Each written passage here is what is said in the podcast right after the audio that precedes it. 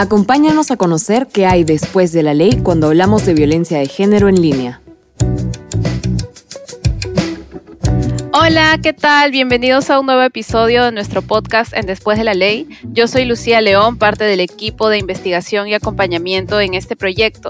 Y el día de hoy nos acompaña Beatriz Ramírez Guaroto para conversar un poco sobre metodología jurídica feminista y en específico sobre la pregunta por la mujer. Beatriz es abogada feminista y docente universitaria en la Universidad Nacional Mayor de San Marcos, la Pontificia Universidad Católica del Perú y la UNIFE. Además, es parte de la red de expertos de Después de la Ley. Muchas gracias Beatriz por aceptar acompañarnos el día de hoy. ¿Qué tal Lucía? Mucho gusto. Muchas gracias a todas las compañeras, los compañeros y las compañeras de Hiperderecho.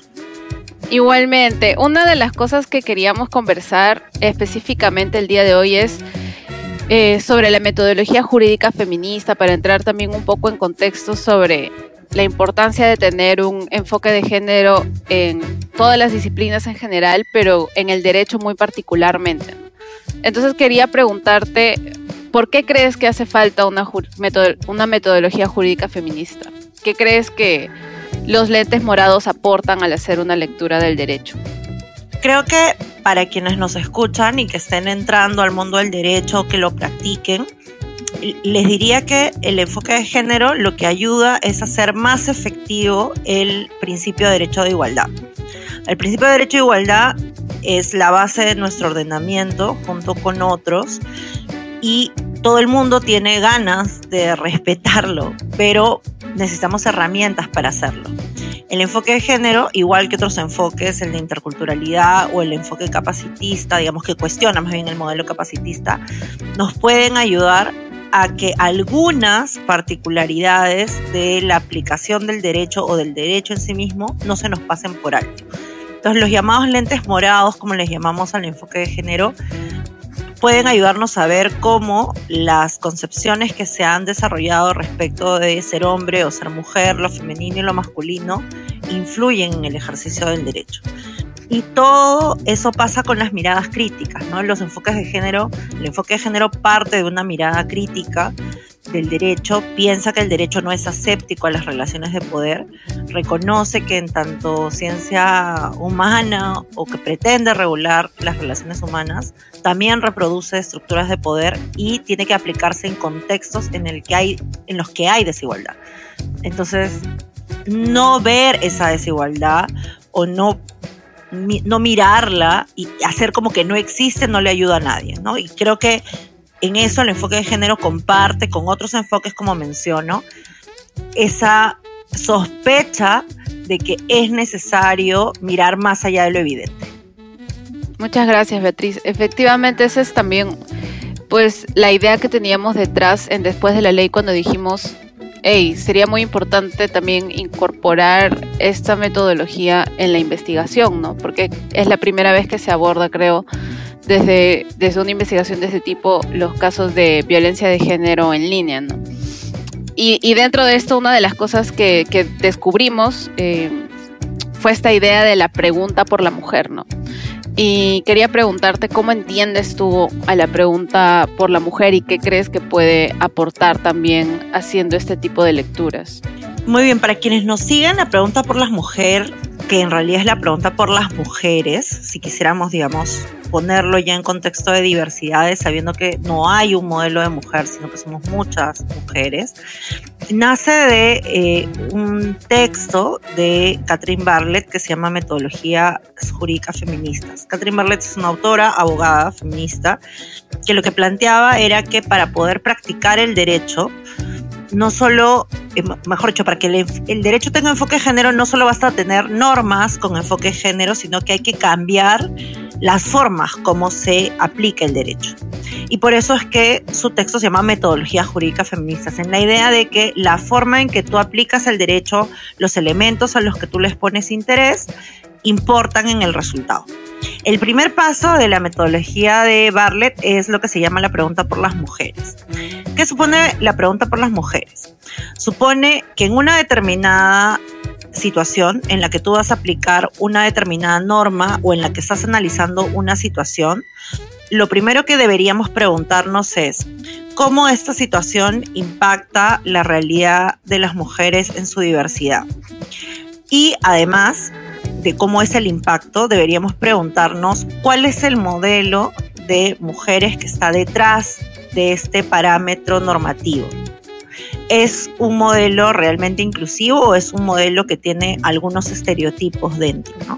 Entonces, la pregunta por las mujeres ayuda, uno, a analizar los prejuicios dentro de las normas, dentro de lo que nosotros llamamos el componente formal normativo del derecho, es decir, las normas constitucionales, legales, reglamentarias, en fin, todo lo que tradicionalmente llamamos derecho pero también nos ayuda a entender los casos concretos y ver lo que nosotros llamamos el componente estructural del derecho dentro de las teorías críticas feministas, es decir, cómo se aplica el derecho, cómo en el sistema de justicia las abogadas, los abogados, las abogadas, las y los operadores y los operadores van valorando ciertos detalles de las situaciones y van reaccionando frente a lo que pasa y algunas cosas las consideran importantes y otras no.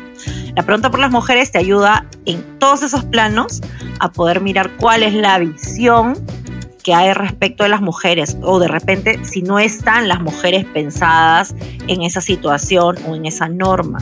Y para que no se te pasen por alto, algunos contextos de desigualdad que podrían estar presentes, ¿no? Por eso decíamos al inicio, Lucía, que la pregunta por las mujeres nace de, la idea, del presupuesto de que el derecho puede no ser neutral a las relaciones de desigualdad que hay en la sociedad. Si tú crees realmente que eso es así, entonces desde la sospecha haces esta pregunta por las mujeres para verificar si en el caso que tú estás analizando, en la situación que tú estás analizando, existe realmente esta discriminación que de repente a simple vista no está, pero está allí. Si tú no hicieras esa pregunta por las mujeres y con eso cerraría esta, esta idea, entonces es como si tú asumieras que la realidad es neutral y que no existe nada más que mirar. Y la pregunta por las mujeres no te exige un determinado resultado, sino que te pide que tú mires la posibilidad de que algún estándar discriminatorio se te vaya a colar. Parte de la sospecha de la posibilidad de que eso se pueda dar. De repente compruebas que no se da, pero es mejor hacer ese check de que no está a hacer como si esa comprobación fuera innecesaria. Y eso que dices me parece súper importante, Beatriz, porque es muy importante pues mirar con ojos críticos, ¿no? En general, o sea, toda la legislación o normativa, incluso cuando no es específicamente una normativa que aborde género, ¿no? Porque estos, digamos, estas relaciones desiguales de poder se nos pueden colar en legislaciones sobre todo tipo de cosas. Igual quería aprovechar este último bloque, este último espacio para aterrizar un poco esta conversación en el tema específico de después de la ley que es eh, pues violencia de género en línea, ¿no? Y quería preguntarte cómo crees que podríamos aplicar la pregunta por la mujer al revisar la legislación que existe actualmente en la materia es decir, en temas de violencia de género en línea.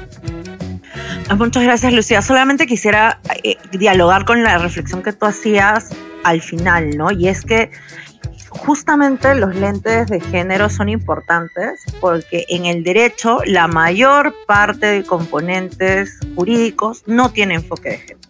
Es decir, son normas de carácter neutral, son parámetros abstractos y generales si uno los aplica como está, sin darles una mirada crítica, entonces te pueden pasar muchas desigualdades, no solo las de género, que son las que estamos hoy día problematizando, sino muchas otras. El estándar de sujeto de derecho ha tenido muchas exclusiones, deja de un lado las personas con discapacidades, deja de lado la diversidad sexual, deja de lado la diversidad cultural, deja de lado muchas diversas formas de plantear nuestro ser humano que es tan diverso. Entonces, si uno más bien no aplica estas miradas críticas, entre ellas el enfoque de género, lo que termina haciendo Lucía es eh, aplicar el derecho como si fuera aséptico a eso, cuando en realidad no lo es, ¿no? Entonces creo que es por eso que es importante que podamos enfatizar en el uso de esta teoría. Ahora, cuando uno mira la violencia de género en línea, creo que hay como varios planos en los que el enfoque de género nos puede ayudar, ¿no? una, una primera cosa es que creo que nos debería ayudar a pensar qué es lo que quieren las mujeres, dónde están las mujeres en el fenómeno de la violencia y la respuesta que da el derecho. Porque si nosotros lo viéramos con los ojos tradicionales del derecho, probablemente lo primero que se nos salta a la mente es, bueno, que esto tiene que ser un delito y que como delito hay que juzgarlo y tal. Entonces, lo que todo el mundo tiene en la mente es penalización y punitivismo, ¿no? Que no está mal sancionar, nadie ha dicho eso, solamente que no es lo único que importa. Entonces, si uno mirara por las mujeres y los sexismos, y pensar un poco en los intereses y las voces de quienes son las principales agredidas, vería que las víctimas lo que quieren es obviamente que se sancione, pero quieren que no vuelva a pasar.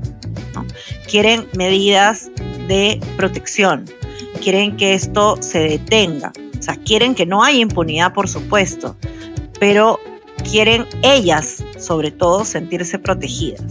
Y eso, por ejemplo, nos hace mirar, los lentes de género nos hacen mirar de forma crítica la respuesta del sistema de justicia. ¿A qué me refiero? ¿No? Para todas y todos y todas quienes nos oyen.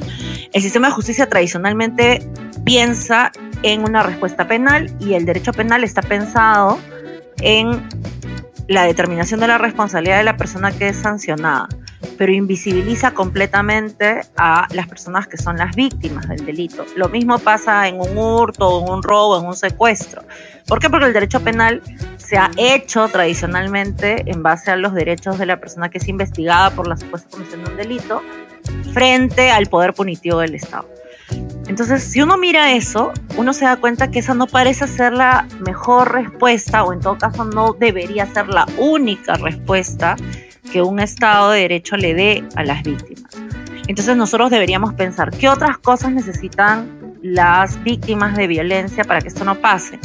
Y entonces podríamos pensar en los procesos más bien de protección, en los que independientemente de la responsabilidad de la persona agresora o mientras que se determina la responsabilidad de la persona agresora, tú puedes generar que no hayan mayor repetición de actos en línea o puedes generar una respuesta rápida de investigación para que cuando se produzcan se detengan.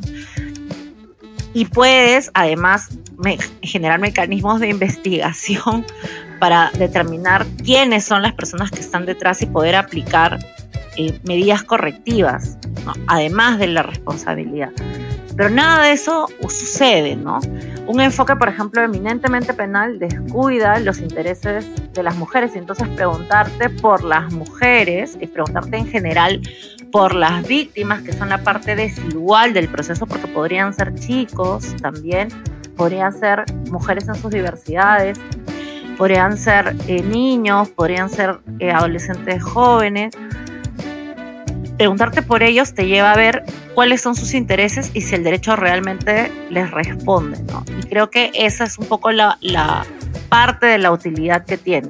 Y eso nos ayuda como a replantear las miradas jurídicas de respuesta a una problemática tan amplia. Sí, coincido plenamente contigo. Eh, además, porque lo hemos visto, ¿no? Justamente para realizar el informe 3 del, del proyecto, una de las principales ideas que teníamos en mente era conversar con las personas que acompañamos, que son personas que han atravesado violencia de género en línea. Y, casi siempre las necesidades que ellas resaltaban em, estaban muy centradas en, protección, en no repetición, ¿no? Entonces, eh, pues coincido en que es sumamente relevante eh, que el enfoque del derecho penal también pueda orientarse hacia eso, ¿no? es una necesidad muy importante que, que, se identifica en ese sentido, ¿no?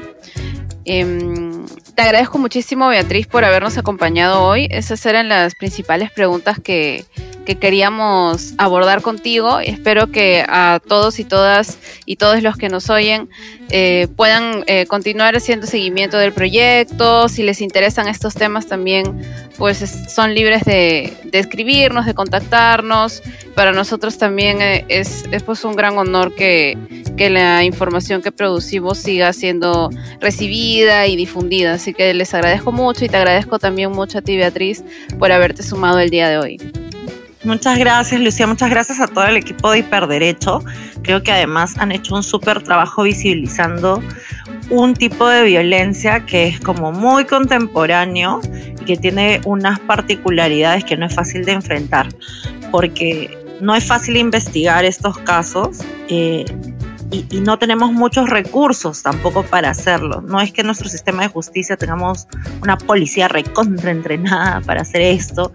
Eh, y tampoco es que las transnacionales que manejan las redes sociales y las cuentas de correo y demás faciliten mucho el acceso. Entonces, el trabajo que hacen desde Hiperderecho dando pautas de cuidado, de autocuidado en línea, y creo que le ayuda mucho a todas y a todos en un mundo tan hostil a tener, digamos, menos exposición a la violencia, aunque lo ideal será desarrollar más bien estándares para que nos sintamos seguras, eh, seguros y segures en este espacio también. Así es, pues es un largo camino, como tú dices, es un es un tema como muy complejo y hay muchas aristas, eh, pero pues esperamos seguir haciendo camino en esto y que muy pronto tengamos estándares pues más concretos en, en la materia. Un abrazo Beatriz, un abrazo a todos y todas. Hasta luego. Hasta luego. Este fue un podcast de Hiperderecho, basado en la investigación y acompañamiento sobre la atención de casos de violencia de género en línea para alcanzar la justicia de género. Recomienda y comparte este contenido con quien crees que lo necesite. Conoce más en www.hiperderecho.org slash después de la ley y suscribiéndote a nuestro boletín.